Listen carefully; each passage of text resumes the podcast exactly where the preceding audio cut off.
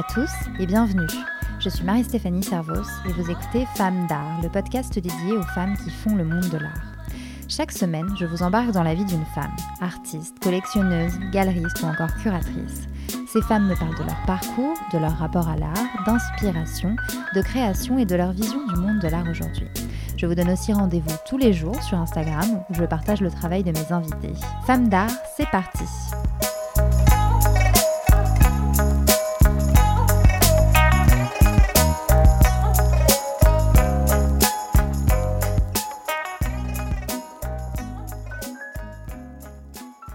Je suis extrêmement contente de vous retrouver, déconfinée, même si la situation reste toujours compliquée pour certains d'entre nous. Pour ce premier épisode post-confinement, j'ai rendu visite, masquée évidemment, à Margot Pecorari. Margot est une artiste talentueuse dont j'ai découvert le travail en début d'année lorsque j'ai interviewé Amélie Duchalard, la fondatrice de Amélie Maison d'Art, dans l'épisode numéro 7 du podcast. Margot a 30 ans, elle habite à Paris. Elle n'a pas toujours été artiste, on dirait même qu'elle a eu plusieurs vies. De directrice artistique à photographe freelance, elle a aussi cofondé l'atelier singulier qui rassemble des artisans d'art français sur un e-shop et un showroom. Et c'est alors qu'elle cofonde l'atelier singulier qu'elle a un déclic. Elle aussi, elle veut travailler de ses mains en devenant artiste. Margot débute alors un travail autour de la tâche parisienne qui devient vite le centre de ses créations. Petit à petit, elle ajoute des aplats de couleurs très vives et crée un univers bien à elle sur papier ou sur textile. Dans cet épisode, Margot me raconte comment elle a vécu le confinement, comment cette période l'a inspirée. Elle me parle bien sûr de son parcours, de son rapport à l'art, de son processus de création et des difficultés qu'elle a eues avant d'oser accepter qu'elle pouvait faire de son art un travail. Nous parlons aussi des femmes qui l'inspirent dans sa vie personnelle et parmi les artistes. Je ne vous en dis pas plus, le reste est dans l'épisode. Bonne écoute Bonjour Margot Pecorari.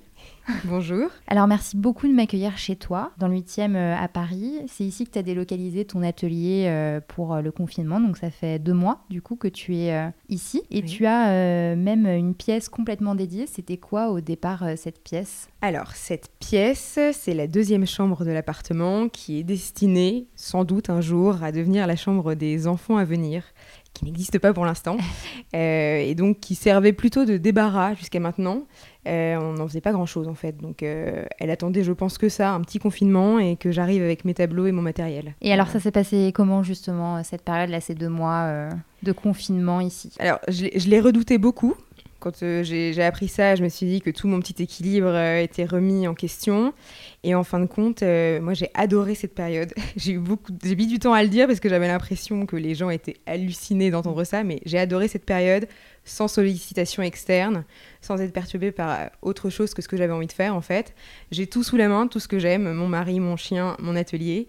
Et, euh, ça a été une période extrêmement... Euh, enfin, j'ai beaucoup produit. Je me suis pratiquement pas arrêtée. Je pense que j'ai dû faire deux jours euh, sans, sans, mettre un pied à l'atelier. Mais sinon, tous les jours, je, je, créais et j'ai adoré. Vraiment, c'est... J'ai adoré et je suis pas je suis pas très contente du déconfinement là tout de suite. je suis pas hyper pressée de, de sortir de cette phase. Mais euh, bah voilà, non, en fait, c'était super. Je pense que je suis contente d'avoir pu en faire quelque chose de positif en tout cas. Ça t'a beaucoup inspiré du coup Bah oui, je pense que j'étais très calme, très, euh, très posée et que du coup, euh, sans avoir d'éléments externes qui me perturbent, je pense que c'est la clé en fait, chez moi en tout cas, pour créer efficacement, c'est d'être vraiment centré sur, sur ça uniquement. Et ça va, t'as pas eu de, soucis de livraison de matériel, de peinture, de, d'attache parisienne Alors j'avais pas mal anticipé quand j'ai compris euh, vers quoi on tendait. Euh, j'avais acheté quand même un peu en avance euh, du matériel, ce qui m'a permis après de repasser des commandes, même s'il y avait des délais de livraison beaucoup plus importants que d'habitude. j'ai pas eu de moment où vraiment je me suis dit j'ai plus rien. Et s'il y a eu des petits moments un peu de battement, bah, je pense que ça m'a permis aussi de tester d'autres choses. Donc ça n'a pas du tout été pour moi quelque chose de compliqué, non. Il remonte à quand ton intérêt pour l'art Est-ce que c'est quelque chose qui faisait partie de ton éducation? Non, je pense que mon intérêt pour l'art en tant que tel, je pense qu'il est assez récent. Euh, je pense qu'il coïncide à peu près avec le moment où j'ai commencé à créer en tant qu'artiste. Et euh, tout est venu un peu en même temps comme si une vanne avait été ouverte. Je pense qu'avant, j'ai toujours été euh, plutôt un profil artistique avant d'être artiste, j'étais photographe, j'étais directrice artistique. J'ai quand même toujours eu une fibre artistique. Mais pour l'art en tant que tel, j'aimais bien les expositions, j'en faisais de temps en temps, mais on peut pas dire que c'était euh, très développé euh, pour autant. C'était pas du tout un tabou dans la famille, loin de là, mais pas particulièrement. Hmm, C'était pas. Alors, dans Femme d'art, je demande à chaque personne que j'interviewe de choisir un objet un peu particulier qui évoque quelque chose d'assez de, important, une période charnière pour toi dans, ta création ou, dans ta vie. Et, et je parlais d'attache parisienne au début de hmm. notre échange, et c'est pas anodin du tout parce que c'est l'objet que tu as choisi. Oui, absolument. bah déjà, c'est un objet qui est, qui est présent dans pratiquement toutes mes créations et ça depuis le début. Je pense que c'est d'ailleurs l'objet qui m'a guidée vers, euh, vers le métier d'artiste. Donc euh, je l'ai choisi parce que ça me paraît juste euh, pas possible de faire autrement. c'est un petit objet très curieux et à la fois très anodin. C'est une agrafe au départ, c'est ça hein? Oui, bah, c'est une sorte d'agrafe. Oui, voilà, c'est le, ça a pour rôle en tout cas de tenir ensemble des papiers. C'est son rôle initial. Je pense que dans le monde actuel, il sert surtout à faire des pantins articulés pour les enfants et pas grand chose d'autre, mais euh, moi, c'est la base de toutes mes créations et je pense qu'il m'inspire beaucoup. Alors pour ceux qui ne voient pas euh, ce, que c'est, donc c'est euh, voilà, c'est composé de deux lamelles qui sont qui sont jointes mais qui s'ouvrent en fait pour retenir voilà. deux, tiges et il y a une tête bombée au bout et donc c'est on peut trouver ça en doré, en argenté. il y en a même en couleur, bon qui m'intéresse pas du tout pour le coup, mais effectivement, mm. les plus connus sont, sont dorés. Et alors, quand tu dis du coup que c'est que c'est ça qui t'a en gros amené à créer, c'est ça? Est-ce que tu peux nous dire pourquoi? Alors, donc j'étais, je venais d'arrêter un, un, job et j'étais euh, j'étais chez moi à pas trop savoir ce qu'allait être la suite. Et j'avais euh, une boîte que j'appelais ma boîte euh, créa, dans laquelle j'avais un peu tout mon matériel de création, des crayons de couleur, des feutres, enfin pas, pas des trucs très développés, la base on va dire. Et j'avais une petite boîte d'attache parisienne qui me restait euh, d'un projet que j'avais fait lors d'une de, mes premières expériences professionnelles, que j'ai ressorti. C'est un petit objet que j'avais, qui était depuis longtemps dans mon paysage en fait, hein, depuis que je suis petite. Je l'ai croisé plusieurs fois. Je pense que ça a été un fil rouge qui s'est construit petit à petit, jusqu'au moment où en fait euh, c'est devenu vraiment le centre de mes créations. Et donc j'étais euh, chez moi à ne pas faire grand chose, à réfléchir à la suite. Avec pris ton chien avec mon chien, absolument. j'ai pris une feuille de papier que j'ai percée, j'ai mis une première attache dedans, et puis après j'ai juste tout simplement fait le tour de cette attache avec un deuxième rang, un troisième rang, et ça faisait une espèce de nid en fait quand je l'ai retourné. Ce qui m'a attiré au début, c'était la tête ronde, et ce que j'ai gardé en fait, c'était l'autre côté, c'était les tiges qui partaient dans tous les sens, et c'est là que j'ai trouvé qu'il se passait quelque chose d'assez magique, bien plus que les têtes rondes qui étaient devenues hyper anecdotiques en fait. C'était le côté euh, beaucoup plus aléatoire des tiges qui s'entremêlaient et qui se touchaient euh, de l'autre côté. Hmm. Et c'était super vivant, euh, super lumineux, et petit à petit, j'ai pas du tout, c'était pas du tout conscient, mais petit à petit en fait, ça s'est construit autour de ça. Naturellement. Voilà. Hmm. La tâche parisienne fait partie intégrante de ton travail.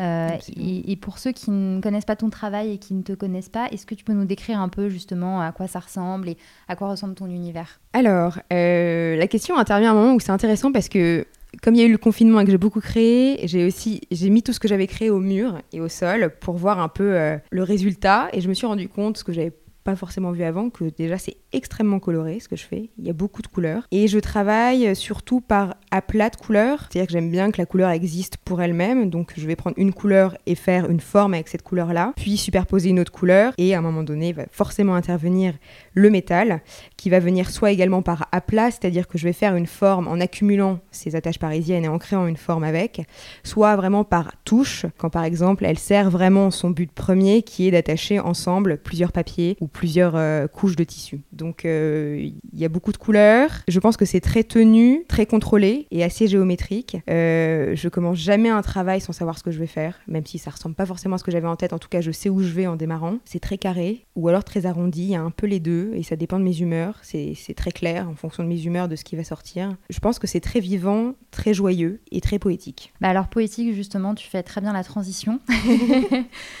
Parce que euh, donc moi j'ai découvert ton travail chez Amélie Maison d'Art que j'ai aussi interviewé pour Femmes d'Art et justement en fait en me promenant sur le site internet je suis tombée sur ton statement j'ai pas trouvé la traduction pour statement en fait.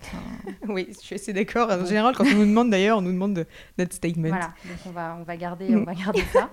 Et je l'ai lu et ça m'a beaucoup, euh, ça m'a beaucoup touché, ça m'a beaucoup parlé. J'aimerais bien te le relire. Bon, c'est le tien, tu le connais, mais euh, voilà, comme ça, ceux, ceux et celles qui nous écoutent l'entendront aussi. Donc tu dis, la parisienne est un objet fascinant, presque banal, pourtant sublime ronde et lisse mais tranchante, docile mais insoumise, souple mais solide, c'est un objet extrêmement vivant qui ne demande qu'à surprendre.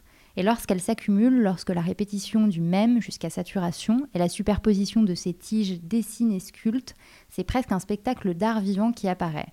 La feuille de papier est la scène, les attaches sont les acteurs, il suffit de poser la lumière sur eux pour que le spectacle commence. C'est effectivement très poétique. ça, définit euh, de façon très poétique, en tout cas, ton univers. Et toi, déjà, est-ce que c'est comme ça que tu conçois l'œuvre d'art euh, Il suffit de poser la lumière sur eux pour que le spectacle commence? Non, euh, je pense pas que toutes les œuvres d'art aient besoin d'un spot, c'est pour le prendre de façon vraiment au pied de la lettre, ta question, mais pour, être, pour se révéler, je, l'ai dit dans le cadre de ce que je fais parce que je pense que le métal, en fait, existe grâce à ses reflets et que les reflets sont faits de lumière et de jeux de lumière et que c'est ça qui le fait vivre. Donc je trouve ça particulièrement vrai quand il y a des reflets qui peuvent agir sur des œuvres d'art. Il y a plein d'œuvres qui sont mates et qui, qui reflètent pas du tout la lumière, qui vont l'absorber. Donc la lumière est importante quoi qu'il arrive. Est-ce que c'est nécessaire pour que tout se mette à vivre? Non. Et je pense que dans le cas de mon travail, c'est particulièrement vrai. Je pense que la lumière révèle vraiment le travail euh, du reflet et du métal. Et la suite, c'est Je m'étonne à chaque fois des multiples visages que ce tout petit corps mécanique prend, des possibilités infinies qu'il offre pour créer un nouveau spectacle. Le résultat est à l'image de l'objet en mouvement perpétuel, oscillant entre le strict et l'excentrique, entre l'ordre et la pagaille, un tiraillement permanent qui se nourrit d'émotions contrastées et vives. Encore une fois, c'est très poétique. Est-ce que du coup tu peux nous expliquer comment est-ce que tu penses tes, tes créations, comment naît un peu l'idée? Tu disais que c'était très pensé justement. Euh, oui, c'est très pensé. Alors, pas au début, hein. je ne sais jamais comment arrive une série. Enfin, je, c'est très difficile à identifier le moment où, ça commence, en fait. Ce que je sais, c'est que j'ai des images qui me viennent, ça c'est sûr, principalement avant de m'endormir, c'est très pratique. Euh, c'est vraiment, il y, a une espèce de. Il y a un tout petit passage entre le, conscient et l'inconscient, je pense, qui devient ce, ce, ce moment de créativité très vif et très souvent, je me réveille et j'ai toujours un carnet sur ma table de nuit d'ailleurs, parce que je sais que c'est là que je vais écrire des choses. Et le lendemain à l'atelier, je vais travailler sur ce, à quoi j'ai pensé la veille. Très souvent, ça ne va jamais être ça qui va être gardé, mais ça va être le, terreau de base en fait. C'est là que je vais trouver mon, idée. C'est surtout en faisant en fait, parce que du coup, il y a effectivement les images qui me viennent, et donc ça va me donner des pistes d'exploration. Je vais commencer à réfléchir en fonction de ça. Je vais dessiner beaucoup avec juste un crayon à papier. Après, je vais colorer avec des, des feutres si j'ai ce besoin-là. Mais c'est principalement du crayon à papier parce que de toute façon, la tâche parisienne qui est au cœur de tout, c'est difficile à, à représenter en dessin, donc euh, je fais ça sous forme de traits en fait. Et de ces, euh, de ces idées-là, je vais expérimenter et faire beaucoup de choses. Je vais prendre du papier, je vais prendre du textile que je vais plier ou, que, ou sur lequel je vais peindre. Et quelque chose va me plaire particulièrement à un moment donné. Et je vais juste m'engouffrer dans cette brèche-là et ça va se construire petit à petit. Et c'est un peu comme une, comme une tornade, c'est-à-dire que ça commence assez doucement et après, c'est vrai qu'il y, y, y, a une émulation, il y a un mouvement qui se crée et tout se met en place. Et j'ai un sentiment parfois que, que tout arrive à la bonne place.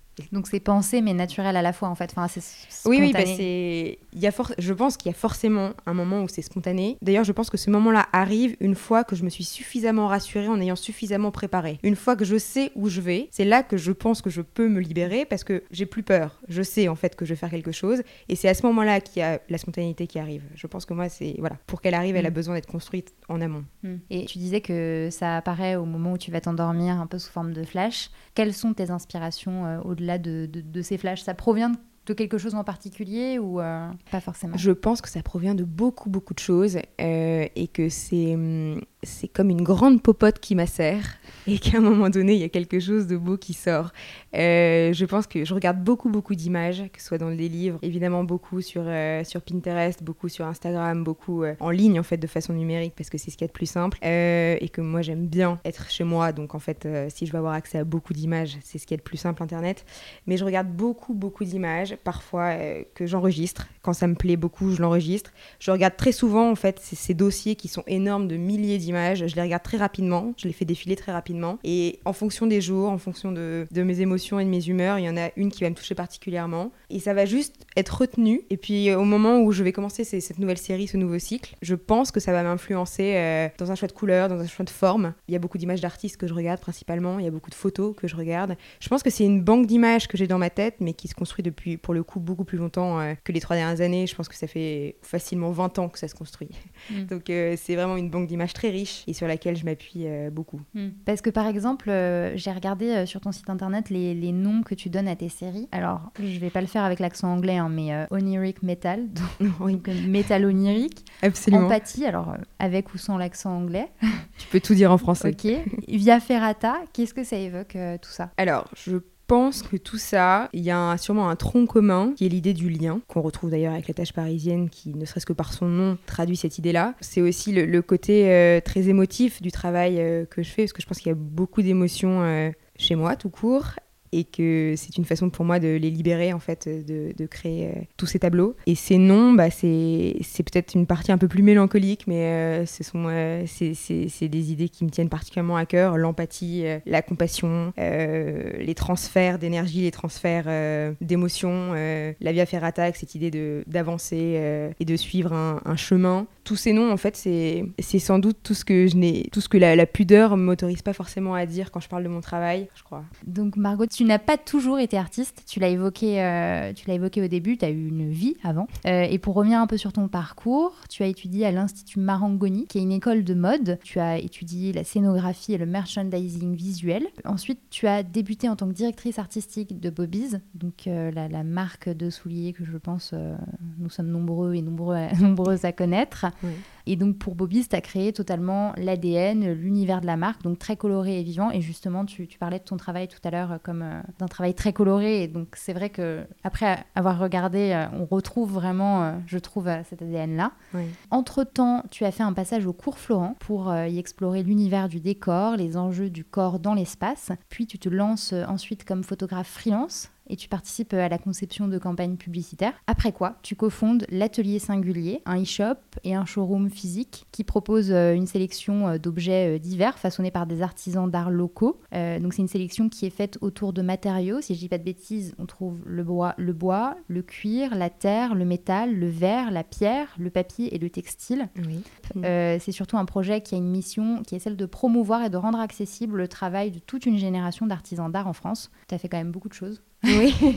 qu'est-ce que qu'est-ce que t'ont apporté toutes ces expériences? Alors avec un petit peu de recul, c'est-à-dire trois ans, j'ai tendance à penser que ça a été un chemin très logique jusqu'à ce que je fais aujourd'hui et que chaque étape a été fondamentale euh, pour arriver à, ça. Euh, je pense qu'elles m'ont toutes apporté des choses très différentes. Euh, elles ont toutes eu en commun de me permettre en fait de, de satisfaire justement ce besoin de créativité que je n'arrivais pas à satisfaire en étant artiste puisque j'assumais pas à l'époque du tout de pouvoir être artiste. C'était quelque chose qui me paraissait totalement hallucinant j'avais l'impression que c'était pas un métier, que ça pouvait pas être un métier, euh, parce qu'on m'avait, euh, parce que je pense avoir grandi avec l'idée que euh, le, travail est forcément quelque chose de douloureux dans lequel il faut s'acharner à la tâche et être très fatigué et ne jamais prendre le temps de vivre vraiment. Et que du coup, je m'étais dit que si moi je prenais du plaisir dans mon travail, c'était vraiment pas bien. donc il fallait pas le dire trop fort. Et donc toutes ces expériences, je, pense qu'elles m'ont permis en fait de me libérer là-dessus et de, de m'approcher petit à petit un peu plus de ce à quoi je tendais vraiment être artiste. Et la dernière en particulier, ça a vraiment été le, déclic, le coup de grâce. en voyant tous ces artisans travailler avec leurs mains, je me suis dit que c'était pas possible que je, que je sois encore du côté du. Enfin, de l'autre côté de la balance, en fait, que je devais être de leur côté à eux, d'avoir mes mains aussi en train de faire ça au quotidien. C'est ce que je voulais, en fait. Donc, euh, petit à petit, je pense que j'ai gravité de plus en plus autour du centre, qui est le mien aujourd'hui, d'être artiste, et que ça m'a pris toutes ces expériences pour m'en approcher, pour l'accepter et pour l'assumer. Jusqu'à avoir le déclic, du coup, euh, comme tu disais, euh, final, où tu t'es dit, euh, bah si, en fait, c'est possible. Bah, il y a eu plusieurs choses qui ont participé à ça, et notamment une rencontre avec Amélie, effectivement, Amélie Maison d'Art, qui très gentiment m'a accueilli dans sa galerie pour parler de ce que je faisais, et pour regarder ensemble ce que j'avais créé. Et ça m'a voilà, ça m'a vraiment encouragée dans ce sens. Ça m'a donné, je pense, la dernière petite impulsion dont j'avais besoin pour vraiment me dire, allez, vas-y, essaye, on y va. Et voilà, je suis hyper heureuse aujourd'hui. Et tu y es. voilà.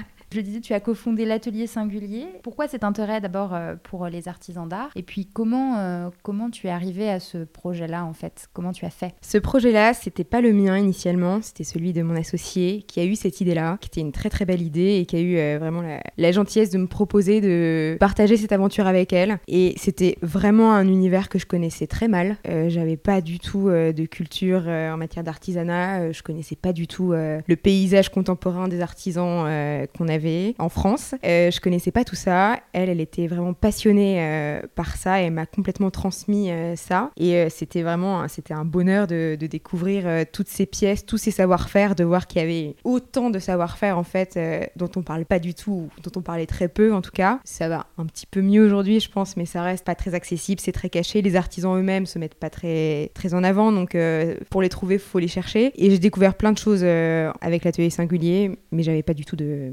sensibilité particulière euh, initialement. hein. C'est c'est d'ailleurs un peu euh, un point commun encore de, de mon parcours. J'ai pas forcément, j'avais pas de sensibilité particulière pour les chaussures. hein. Enfin, c'était pas. c'est bon. Il y a des projets qui, qui se sont présentés à chaque fois et je me suis dit j'y vais. Et c'était pour moi une occasion de bah, d'essayer quelque chose de nouveau. Alors, euh, il y a une question que je pose à, à toutes mes invitées dans ce podcast. Quelles sont les, les femmes qui t'inspirent, qu'elles soient euh, artistes ou pas? Moi, j'ai surtout des des inspirations masculines. Mais j'ai des femmes aussi, mais c'est vrai que j'ai perdu mon papa quand j'étais petite et je pense que du coup, il y a eu un... Je pense qu'il y a eu une place à prendre euh, d'un point de vue figure masculine et que c'est vrai que quand je m'interroge sur ce qui m'inspire aujourd'hui, en particulier des artistes, ou... c'est souvent des hommes. Il y a aussi des femmes. hein. Dans ce que j'ai accroché sur mes murs, il y a beaucoup de femmes. Mais euh, dans ceux qui vraiment m'ont bouleversé au niveau des tripes, ce sont souvent des hommes. Euh, mais c'est pas du tout choisi, hein, parce que c'est souvent ce qu'ils ont créé qui m'a d'abord parlé et après j'ai découvert que c'était un homme. Euh, alors, dans les femmes, pour te répondre, j'aime beaucoup Fabienne Verdier, qui est. euh, je suis très impressionnée par sa méthode de travail, par ses pinceaux monumentaux. J'ai toujours aimé euh, tout ce qui était un peu monumental, ça m'a toujours beaucoup touché. Le travail également de Tim Walker, que tu dois connaître, qui est un photographe anglais et qui a toujours joué avec, dans ses images, dans ses scénographies, des objets qui étaient disproportionnés, qui n'étaient pas du tout à leur taille habituelle. Moi, ça a été un- vraiment un, coup de foudre en 2008 quand j'ai découvert ce photographe au Design Museum à Londres pendant mes études. Euh, Ce monsieur était tout simplement un génie. Et Fabienne Verdier, avec ses pinceaux monumentaux, avec ses tableaux monumentaux, avec ses, son geste hyper fluide. En plus, moi, ça m'impressionne beaucoup parce que je suis pas du tout dans cette démarche quand je crée. Comme je te le disais, j'ai l'impression que c'est très contrôlé ce que je fais. J'ai pas cette liberté-là de juste me dire, allez, on y va, on va faire. euh, non pas que ce soit pas travaillé en amont, c'est hyper travaillé ce qu'elle fait, mais je trouve qu'il y a une force dans ce que, dans, ce que fait Fabienne Verdier qui est exceptionnelle. Vraiment, je- ce qu'elle fait. Euh, qui d'autre? Ma grand-mère euh, paternelle, était, euh, qui n'est plus là, mais était une figure très très forte pour moi. C'était une femme avec un tempérament, je sais même pas s'il y avait d'équivalence à l'époque. Elle était très forte, elle était très grande, elle imposait, ne serait-ce que physiquement déjà, elle imposait énormément. Elle riait beaucoup, elle parlait très fort, elle avait des idées sur tout, elle était assez arrêtée, assez catégorique, elle était extrêmement intelligente, très vive, très rapide. Elle, euh, elle jugeait beaucoup les gens, elle pouvait être très dure dans ses commentaires. Enfin, c'était quelqu'un qui prenait une place folle en fait. C'était vraiment, euh, moi je suis d'origine corse et c'était vraiment la mama quoi. C'était, euh, elle gérait le clan d'une main de fer. Donc ma, ma grand-mère paternelle est une femme qui m'a beaucoup marquée. Elle était très libérée. Euh, C'était une femme qui était très en avance, je pense, pour son époque. Elle parlait volontiers de sexualité euh, sans aucune gêne. Euh, elle adorait boire en toutes circonstances. mais c'était jamais vulgaire. C'était au contraire, c'était c'était très féminin, c'était très élégant, mais avec beaucoup de caractère. Quoi. C'était, je pense, une, une, une figure très très très forte. Très libre. Très libre. Et c'est ça, c'est quelque chose. Et c'est marrant parce que j'y ai pensé récemment à ma grand-mère. En me disant que en fait euh, j'avais un peu oublié ce qu'elle m'avait appris là-dessus et qu'il fallait peut-être s'en rappeler de cette liberté et de cette euh, insouciance qu'elle avait eue et que j'avais mis de côté et qu'en fait j'avais le droit de l'être puisque je l'avais eu comme exemple. Donc euh, oui, elle était très libre. Enfin, elle me donnait l'impression d'être très libre effectivement. C'est un chouette exemple. Oui. Ouais. Dernière question. Quels sont tes projets à venir? Je ne sais pas encore si on peut toujours parler de projets avec Mm. le confinement. C'est vrai qu'on est plus dans une logique de court terme là, donc c'est difficile. quels sont tes projets à court terme? Donc tu comptes rester ici déjà? Mm. Alors déjà, je compte rester ici et profiter de cette pièce atelier euh, qui, qui me fait euh, tant de bien. Euh, je compte euh, bah, continuer euh, de faire mes séries en cours et je travaille pour... à la rentrée, je vais sans doute faire une, une exposition justement en partenariat avec Amélie. Donc je travaille sur des tableaux qui feront partie de, de cette exposition. Plus personnellement, je vais me marier aussi normalement, donc j'ai ce projet-là quand même. Félicitations. voilà, merci. Euh, Enfin bon, ça encore, c'est c'est vraiment très incertain, on, on attend les consignes. Mais euh, il y a ça qui, qui, c'est vrai, m'occupe beaucoup. Qu'est-ce que j'ai comme projet? Du coup, là, tu vois, je suis en train de dessiner ma tenue du mariage civil. Je te le dis à toi parce que tu es là. Je me suis mis dessus depuis trois jours. Je me fais une jupe sur laquelle, qui est un peu une jupe amulette, sur laquelle je suis en train de dessiner toutes les personnes importantes et celles qui sont plus là, euh, C'est parce que j'ai envie qu'ils m'enveloppent ce jour-là et qu'ils Je soient à mes côtés. génial. Donc ça, c'est le tissu du coup de ta jupe. Bah, je te la montrerai, euh, je vais te la montrer Avec si tu veux. Ouais. Voilà, c'est le tissu de, de ma jupe qu'un couturier m'a préparé. C'est un demi-arcle de cercle euh, en soie. Et dessus, voilà, je suis en train de, de faire plein de petits dessins. Je peins. Là, ils sont, il y en a plein en cours que je vais te montrer. Voilà, et tout un, un peu comme un, un petit récit de, de ma vie jusqu'à maintenant, jusqu'au jusqu'au mariage. Super. Voilà. C'est quand le mariage? Alors, le mariage, c'est le 23 juillet. D'accord. Bon bah écoute, croise les doigts. Oui, tout à fait. Voilà. Bah merci beaucoup Margot. Ouais, merci à toi. Et voilà, Femme d'art, c'est fini. Merci beaucoup d'avoir écouté cet épisode. S'il vous a plu, n'hésitez pas à le partager ou à lui mettre une note. Quant à moi, je vous dis à très vite pour un nouvel épisode et à tout de suite sur le compte Instagram de Femme d'art.